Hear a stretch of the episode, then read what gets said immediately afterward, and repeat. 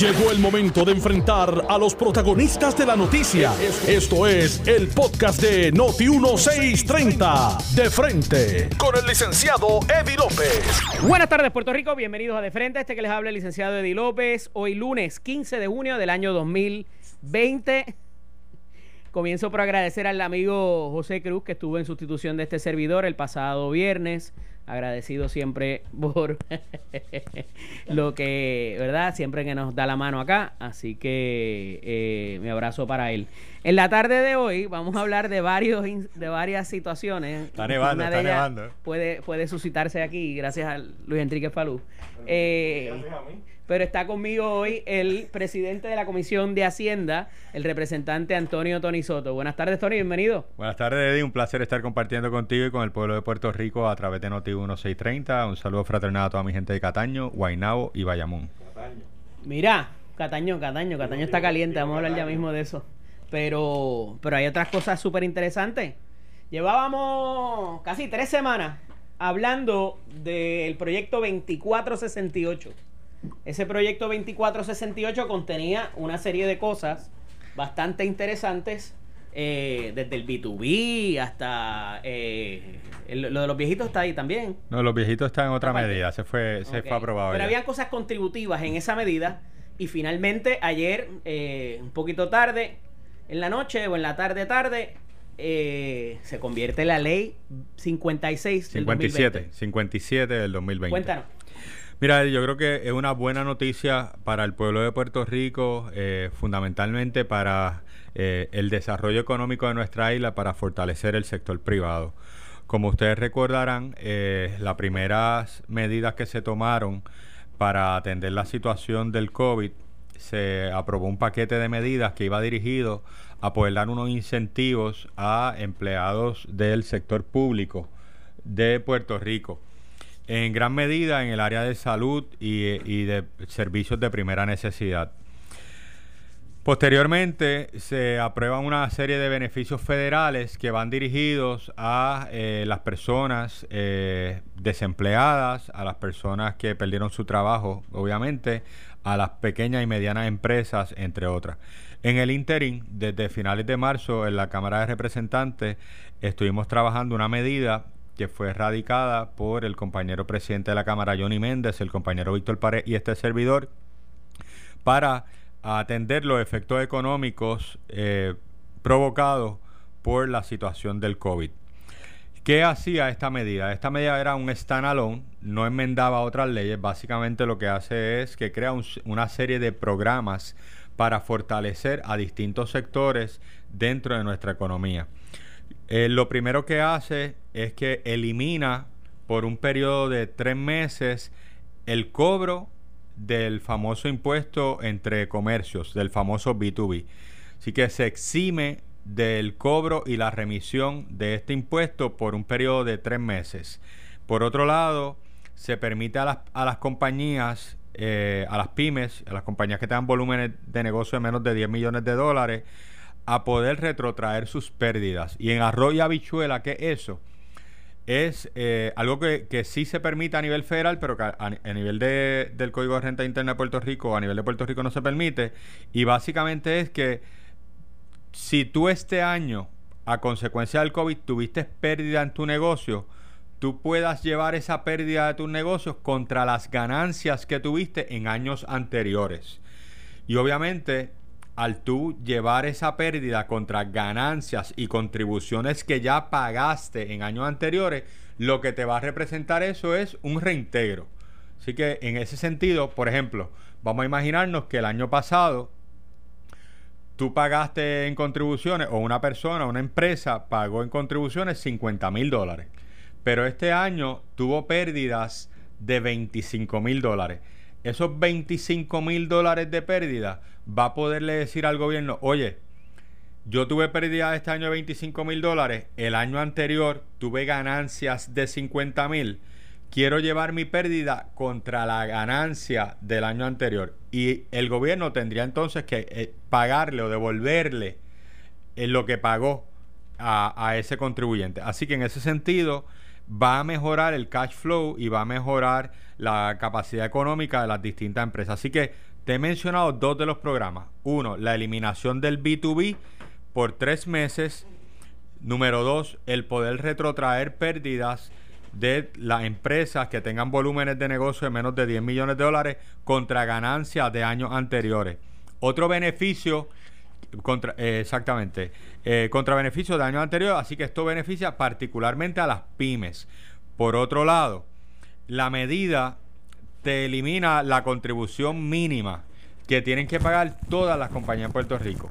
Es la de los 500 pesos. Ah, Esa es la de los 500 pesos. Todas las compañías en Puerto Rico tienen que pagar una contribución mínimo de 500 dólares. Tengas ganancia o tengas pérdida. Así que, obviamente, es una carga. El horno no está para galletitas y eso entonces se libera. Se elimina por este año el pago de esos 500 dólares. Se posponen las declaraciones de informativa. Se pospone la radicación de planillas oficialmente hasta el 15 de julio. Se elimina el requisito de hacer AUPs para este año contributivo.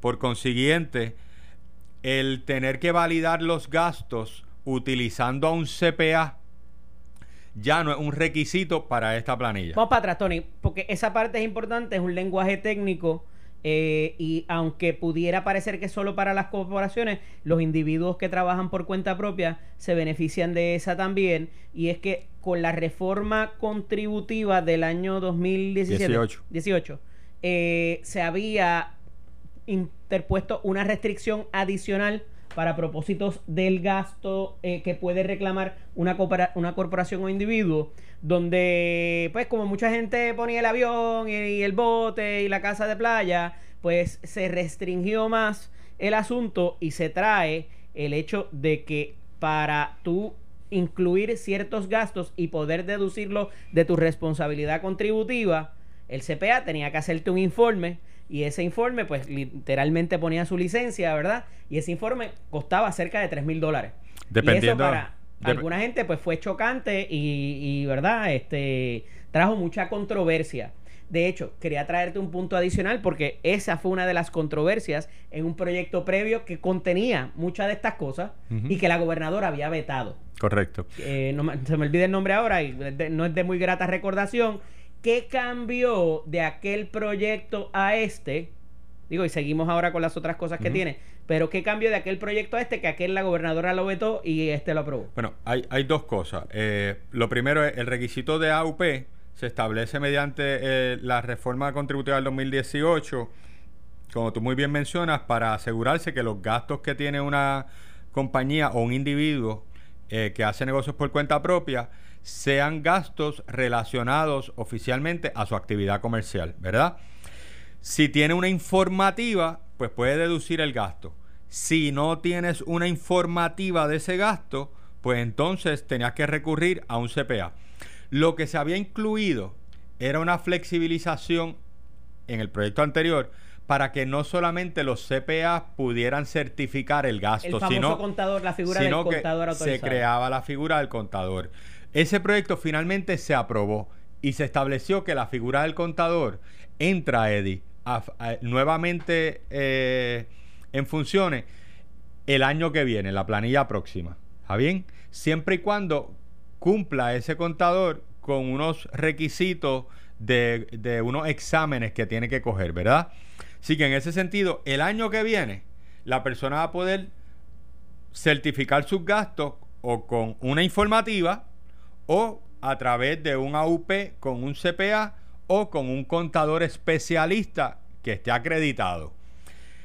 Para este año lo que estamos haciendo es eliminando el requisito precisamente por el, como la situación económica se ha visto afectada y los AUP tienen un costo para el contribuyente, pues evidentemente para no cargarlos con ese costo hemos decidido eliminarlo. Esto se- esta medida que estamos hablando que se convirtió en ley, que el proyecto de la Cámara 2468 que se convirtió en la ley 57 ayer, al ser firmado por la gobernadora tiene el aval de la Junta de Supervisión Fiscal. O sea que todas estas cositas que estamos hablando, todos estos beneficios, ya fueron cliriados y tienen el aval de la Junta de Supervisión Fiscal. Así que, eh, en este sentido, todas las personas que brindan servicios por cuenta propia y todas las pequeñas y medianas empresas que quizás no tienen una informativa para un gasto, van a poder deducir ese gasto sin tener que recurrir o sin, eh, a un CPA y sin tener que incurrir en ese gasto adicional. Otra de las cosas, Eddie, que tiene la medida es que se extienden, hay una extensión automática para todas las licencias. Se extienden por seis meses todas las licencias y fianzas que están bajo el Código de Renta Interna o permisos expedidos por la OCPE o por oficinas municipales análogas.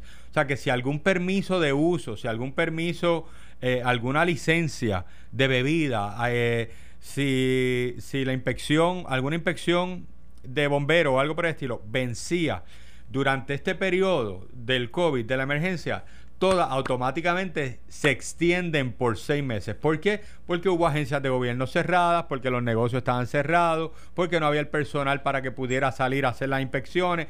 Entendiendo esa situación de Puerto Rico, se da esta extensión automática de seis meses.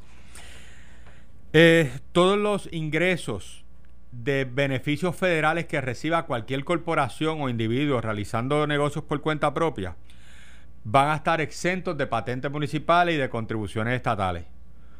Así que a los municipios no lo... Lo que sucede es que típicamente están, eh, se considera un ingreso. Esas ayudas federales típicamente se considera un ingreso.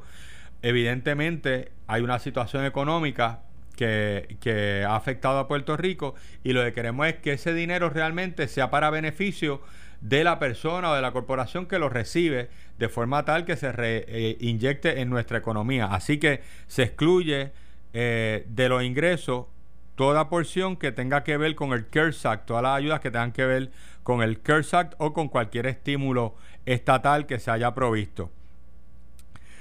Eh, de igual manera, se, se extiende, se, se establece un cumplimiento automático en los decretos que están bajo el código de incentivo o por otras leyes. Eh, básicamente en el área de creación de empleo, de volumen de negocio, de inversión en maquinaria o equipo.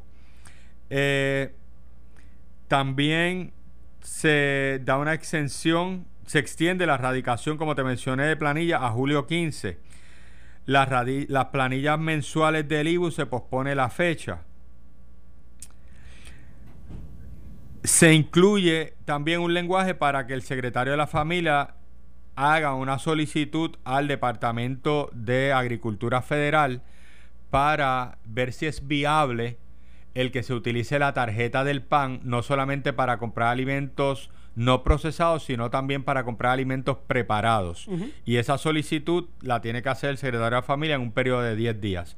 Así que como ves, esta medida está dirigida de, forma eh, exclusiva a fortalecer el sector privado de Puerto Rico, a las pequeñas y medianas empresas, a fomentar el que las pérdidas que hayan tenido puedan ser paliadas de alguna manera, no solamente por las ayudas federales, sino minimizando el impacto contributivo que puedan tener hacia las empresas eh, tratando de, garantizar la permanencia de empleo en Puerto Rico.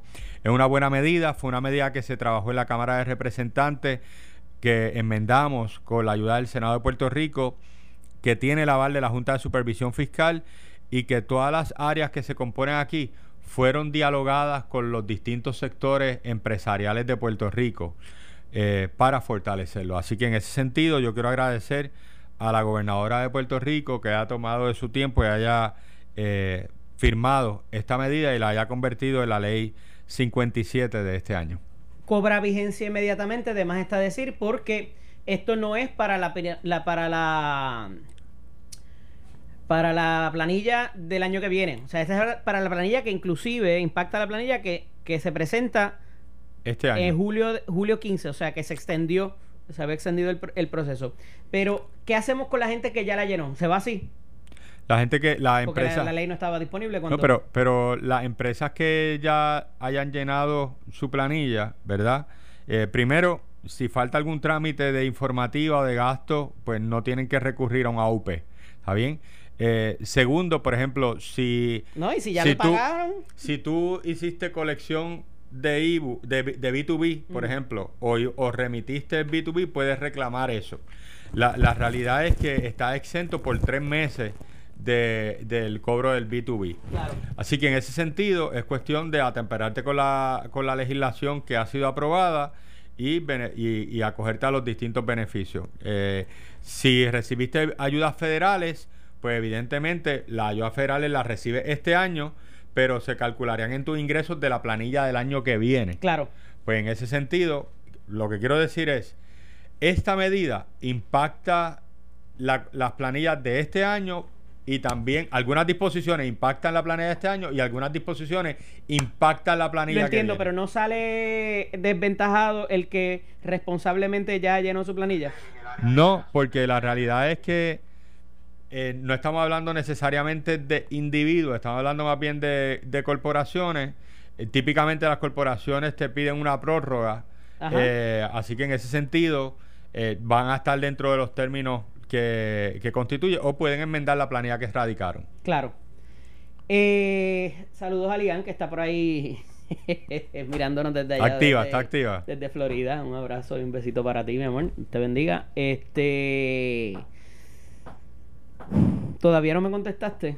Porque ¿Cuál? antes no y ahora sí.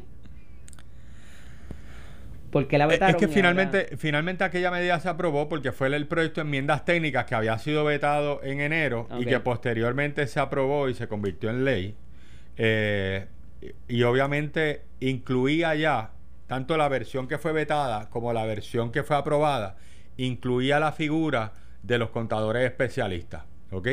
Ambas medidas con, Esa era, la figura. esa era la- la- el, el vomitivo de aquella, de aquel proyecto. No, yo creo que yo creo que para los CPA tenía aquella medida tú, despotri- tú despotricaste desde esa silla contra contra personas que se, que, que se opusieron a aquella medida. Sí, sí, sí. Y, Y que fueron y los responsables de ese veto. Definitivamente. Aquella medida había un sector que, que, que de manera muy activa eh, combatía la aprobación de la medida porque ellos se veían afectados de manera directa. Tú sabes, uno eran por dos asuntos particulares, este, porque se incluía la figura del contador especialista y porque el requisito de realizar estados financieros se subía para, em- eh, para volúmenes de negocio de 10 millones de dólares en adelante, no de 3 millones. Así que en ese sentido había un mercado, una clientela que ese grupo perdía, ¿no? Y obviamente hicieron un cabildeo para que fuese vetado. Eh, y se vetó la primera versión. El proyecto que fue aprobado finalmente terminó incluyendo la, la figura del contador especialista, siempre y cuando cumplan con unos requisitos y eh, terminó estableciendo la voluntariedad de hacer un estado financiero, o sea, es discrecional de la empresa el hacer un estado financiero auditado si tienes volúmenes de negocio de, de 3 millones a 10 millones. Así que en ese sentido, aquella medida se enmendó un poco el lenguaje, pero continuó sirviendo su propósito, ¿verdad? Y se convirtió en ley. Eh, y obviamente, pues, eh, los grupos que no, no estaban de acuerdo, pues no estuvieron de acuerdo, pero, pero se convirtió en ley. Mira, tenemos que hablar de dos temas particulares. Uno, eh, el del guilty tax eh, que propone ahora el senador Roger Wicker de Mississippi. Eh, ya había habido una propuesta de la congresista Plaskett, la congresista de, la, eh, de las Islas Vírgenes, que había sido, es la coautora también Nidia Velázquez. Y eso levanta una roncha ahí de idealismo y de... De idealismo no, de partidismo verdaderamente y de ideología más bien. A esos efectos, eh, ahora, cuando es un senador republicano de Mississippi quien propone la idea, y estoy hablando del asunto de las farmacéuticas, que venimos hablando de eso hace varias semanas aquí, este, yo no le veía, para serte honesto, yo no le veía mucha, mucha probabilidad y mucho más cuando parecía que la comisionada residente, por razones ideológicas, eh, parecía no estar a favor, ¿verdad? O como que, por lo menos con la propuesta de Plasketini y de Velázquez, no la favorecía. Pero ahora esto toma un giro distinto y esa implicación es bien complicada. Y como si Tony no tuviera nada que hacer, tenemos el asunto también del presupuesto que viene por ahí. Y eh, sale una nota ayer también de que el presupuesto presentado por la Junta va a ser revisado por la legislatura. Y quiero que me hables de eso cuando regresemos, porque eh, yo tenía entendido que en materia fiscal acaba de bajar una decisión del Supremo, que la Junta es soberana y nadie puedes cuestionarles nada. Pero me cuentas de eso cuando regresemos. Vamos a la pausa. Estás escuchando el podcast de Noti1 de frente con el licenciado Eddie López. Estamos de regreso aquí en De Frente. Este que les habla el licenciado Eddie López. Me acompaña el presidente de la Comisión de Hacienda de la Cámara de Representantes, el representante Antonio Tony Soto. Y parece que Falú todavía tiene hambre y no ha almorzado, porque anda por ahí hablando de la con, con papas y hablando de la sopa de gandules que hoy no es el día, eh, Luis Enrique, pero bueno. Tony, eh, antes de irnos a la pausa, te decía de que estamos en plena época del presupuesto, quedan, hoy estamos a qué? A 15, o sea que nos quedan 15 días para la aprobación del presupuesto y obviamente eso conlleva eh, unas gestiones adicionales. Pero mientras te da toda esta discusión, trasciende una segunda, una segunda propuesta en este caso de un senador por el estado de Mississippi, a los efectos de repeler o eliminar lo que se conoce como el guilty tax, que no es otra cosa que una vez se pasa la reforma económica o contributiva de Trump, de Trump federal, eh, se, se intenta, se utiliza esta herramienta para traer compañías norteamericanas con operaciones en el extranjero. Y le dice, si tú no me traes de vuelta esa operación para acá para darle empleo a, norteamericanos, yo te voy a imponer una tasa de 13.5% sobre esa operación, lo cual evidentemente te la encarece. ¿Qué pasa? Para propósitos contributivos, aquí nosotros tenemos una ficción jurídica que se llaman corporaciones foráneas, que no es otra cosa que un subterfugio para propósito contributivo de que esa operación de compañías en su mayor parte americanas, eh, pues radiquen dentro de esos parámetros, pero no es que sea una corporación foránea per se en la mayoría de los casos. Por eso digo que es una ficción, es algo que no existe, es algo una criatura para propósitos contributivos. De por lo demás, estamos en territorio americano.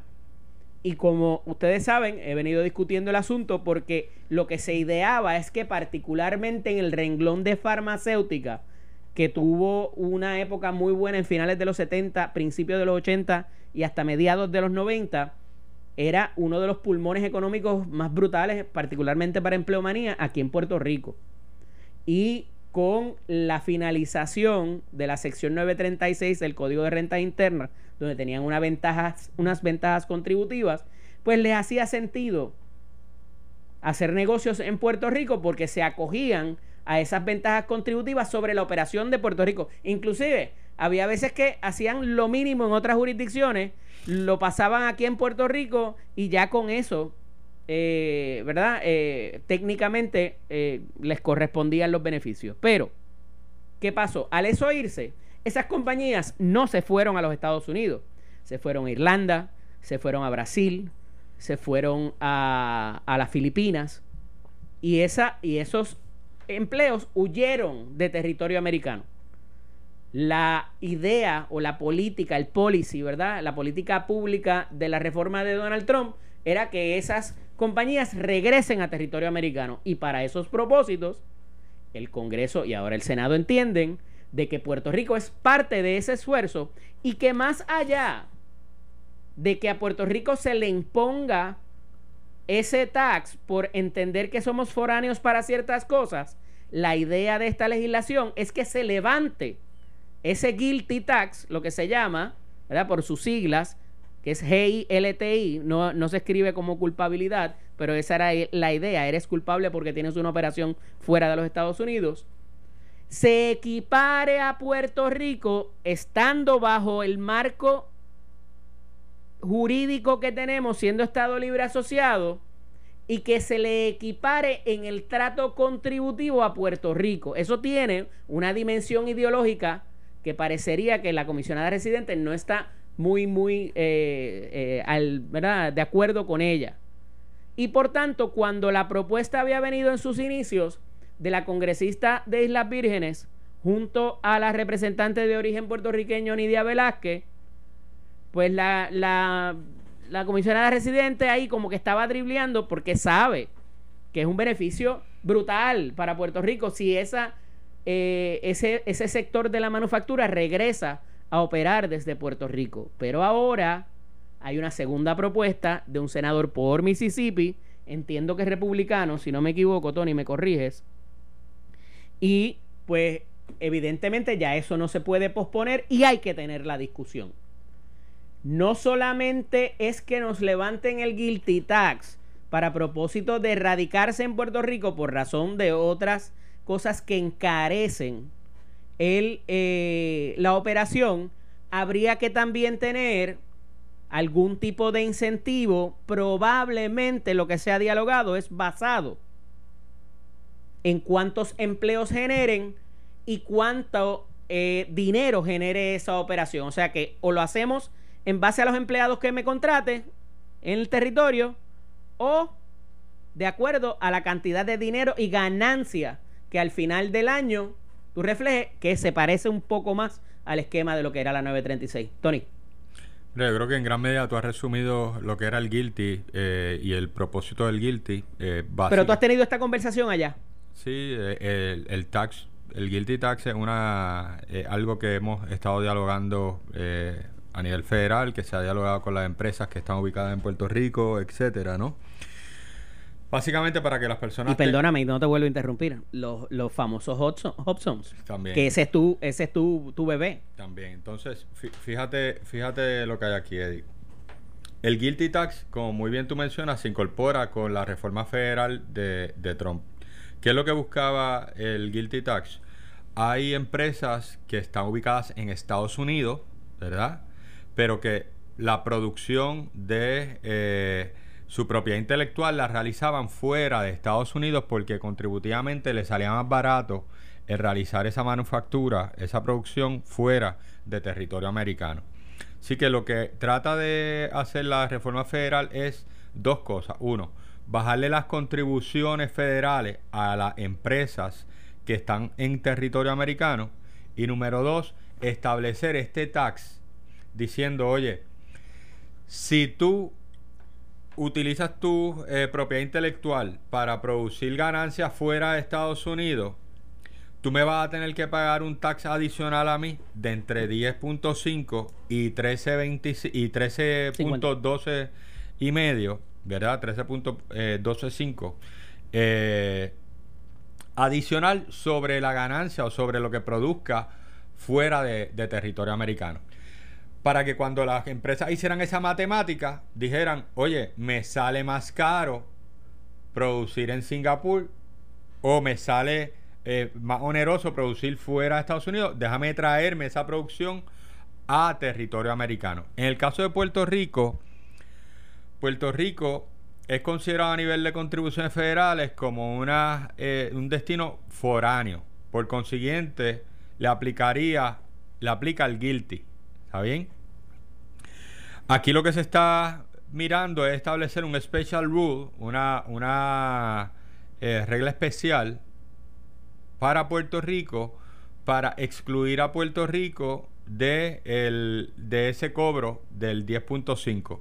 Si Puerto Rico no es considerado territorio doméstico, es considerado territorio foráneo. Y lo que se busca por esta legislación es que a Puerto Rico no le aplique el, ese, ese tax, ¿verdad? Lo que pondría a Puerto Rico en una posición competitiva mejor que las demás jurisdicciones foráneas y pudiéramos eh, presumir que también eh, pondría a Puerto Rico en mejor posición que incluso eh, territorios domésticos, o sea, que, que, los demás estados. Yo creo que hay que ver qué ambiente hay en el Congreso para, para darle a Puerto Rico un beneficio como ese.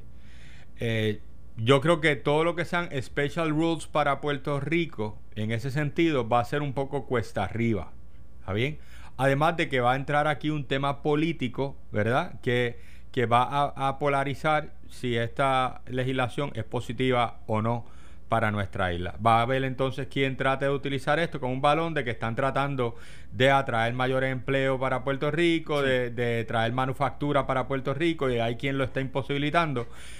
Y la posición en este caso de la comisionada reciente es que más allá de hacer un special rule para Puerto Rico donde se beneficie la isla de, de la eliminación del guilty, es que Puerto Rico, utilizando el mismo mecanismo de los Hobson, ¿verdad? Y utilizando el mismo mecanismo de... Eh, que los Hobson son zonas deprimidas, eh, políticamente deprimidas, económicamente deprimidas. económicamente deprimidas, utilizando eso, pues que se utilice una definición, ¿verdad? Más amplia que, no solamente cobija a Puerto Rico, sino a áreas en distress económico, a áreas eh, reprimidas económicamente, para que se le otorgue una serie de beneficios en manufactura por creación de empleo, entre otras cosas. ¿Está bien? Así que yo creo que ese mecanismo que se ha dialogado también, quizás desde mi punto de vista, va a ser más viable moverlo a nivel congresional porque tú tendrías dos esquemas distintos. Un esquema que te dice, dame una regla especial para Puerto Rico, trátame a Puerto Rico de manera preferente por encima de las demás jurisdicciones. ¿Está bien? Eso sería un mecanismo y eliminar el guilty versus un mecanismo que sea todas las zonas deprimidas que hay en la nación americana que cumplan con un parámetro X, imaginándonos que sea lo de las zonas de oportunidad, ¿verdad? Los mismos parámetros de la zona de oportunidad, que en el caso de Puerto Rico, la definición de zonas de oportunidad o los, o los requirements, los requisitos de zona de oportunidad le aplica a los 98% de nuestra isla. Pero también aplica a distintas ciudades o áreas en distintas ciudades a nivel de los 50 estados. Que pudiéramos decir, mira, esta definición todo lo que se invierta ahí para manufactura, todo lo que se invierta ahí para creación de empleo, en, ampliar líneas de producción, etcétera, va a tener estos beneficios o va a estar excluido del pago de esta de, ¿Es bueno para Puerto Rico en esta en este Yo creo que es, es bueno para Puerto Rico el poder fortalecer el sector de la manufactura. Va a requerir legislación local.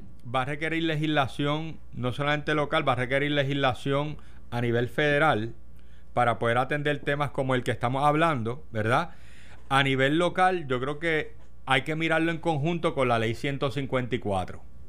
¿Ok? Cierto, cierto. Porque acuérdate que en Puerto Rico tenemos la ley 154. Entonces, tenemos que mirar el conjunto completo de la parte contributiva de Puerto Rico y de esta empresa, porque la realidad es que esta empresa crea un gran número de empleo en Puerto Rico tienen la capacidad de expandirse en Puerto Rico, están satisfechos en, estar ubicados en Puerto Rico, eh, valoran lo que es el, la labor, o sea, el labor, el, recurso humano, ¿verdad? Y el conocimiento del recurso humano de Puerto Rico, están dispuestos a ampliar sus producciones en Puerto Rico, pero hay que mirar el marco contributivo completo, no solamente si se exime del guilty o si se dan algunos otros beneficios, como en vez de eliminar el guilty, quizá el da unos beneficios a nivel de creación de empleo, ampliación de producción, etcétera.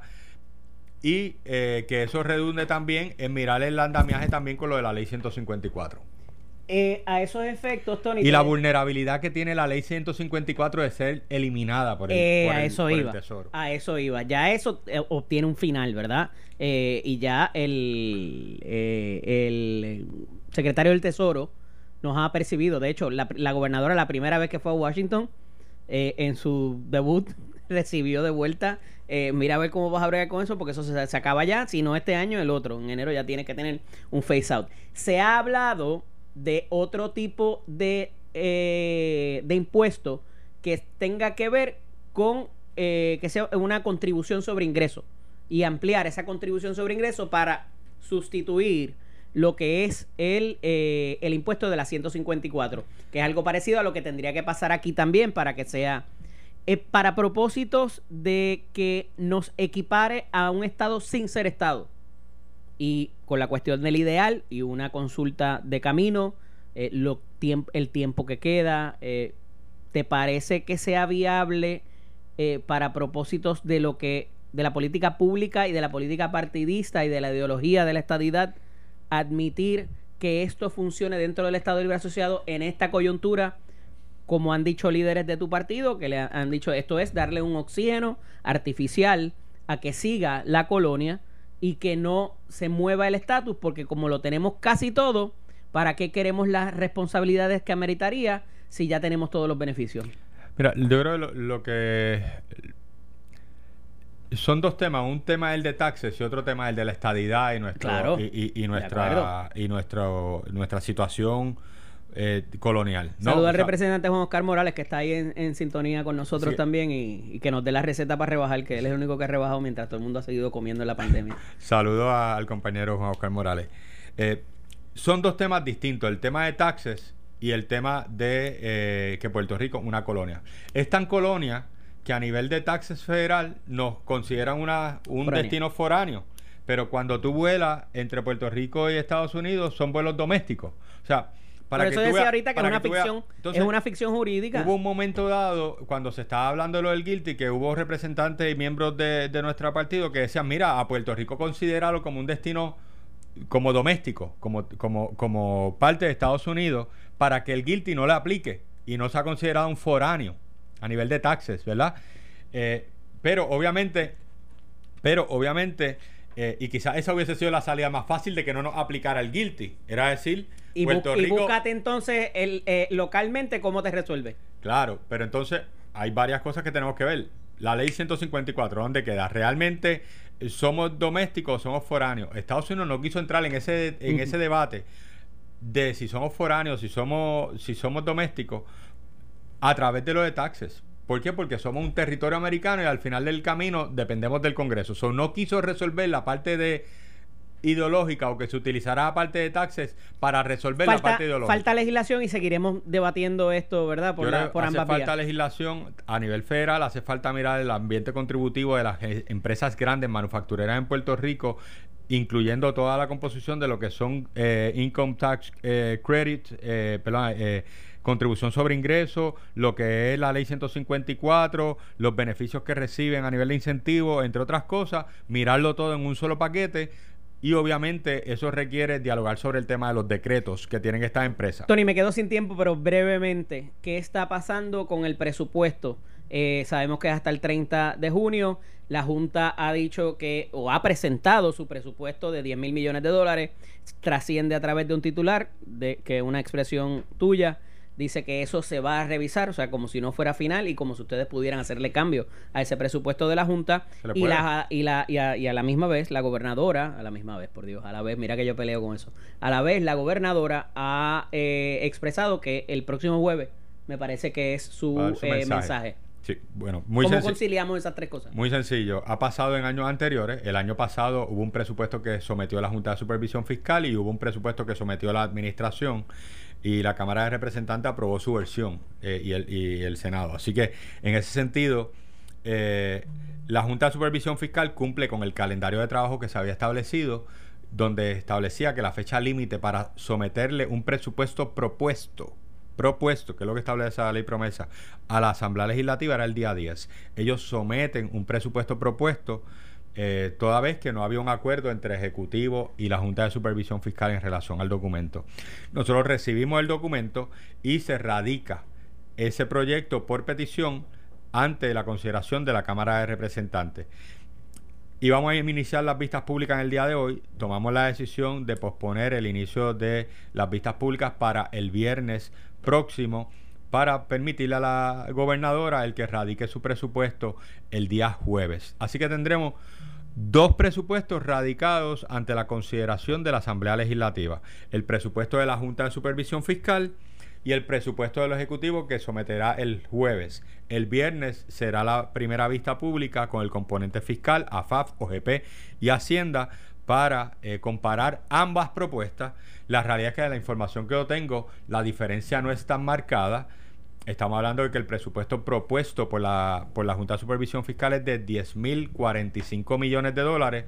Entiendo que el presupuesto propuesto por o que va a proponer el Ejecutivo debe estar rondando los 10.214 millones de dólares. Estamos hablando de una diferencia de 169 millones de dólares. Es una diferencia pequeña dentro del presupuesto de Puerto Rico, que es algo que yo entiendo que quizás se puede manejar. Así que en ese sentido... Los 185 millones de los municipios, eso se... Hay una garantía y el presupuesto propuesto por la Junta de Supervisión Fiscal establece un el, las aportaciones para un, para un municipio en este año, en el próximo año fiscal, por la misma cantidad que estaba anteriormente. Así que en ese sentido no se impacta la, la finanza. ¿Tú tienes un tercer presupuesto, además del que va a presentar el Ejecutivo o el que presentó la Junta? Nosotros vamos a trabajar...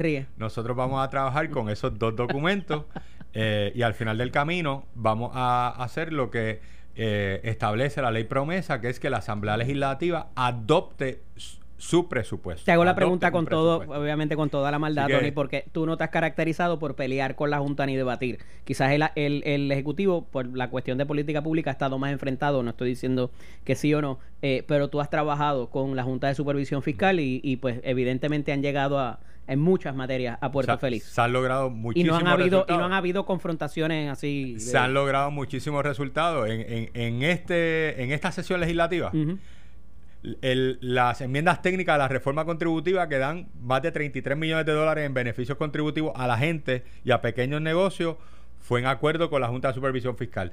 El chequecito de los seniors el chequecito de los seniors de, de los adultos mayores de 200 dólares 56 millones de dólares, también presentado por este servidor, por el compañero Johnny Méndez, también fue aprobado por la Junta de Supervisión Fiscal. El proyecto 2468 fue aprobado también por la Junta de Supervisión Fiscal y convertido en ley. Así, estos son tres medidas que en diálogo con la Junta de Supervisión Fiscal traen millones de dólares en beneficio a las pequeñas y medianas empresas, traen beneficio a nuestros adultos mayores, traen beneficio a, a las personas que trabajan por cuenta propia y a los individuos asalariados y obviamente se trabajaron en conjunto con la Junta de Supervisión Fiscal. En diálogo podemos lograr muchos más resultados de los que se han conseguido hasta ahora. Y en unos momentos donde Puerto Rico verdaderamente lo necesita. Es lo que Puerto Rico necesita. Gracias, Tony.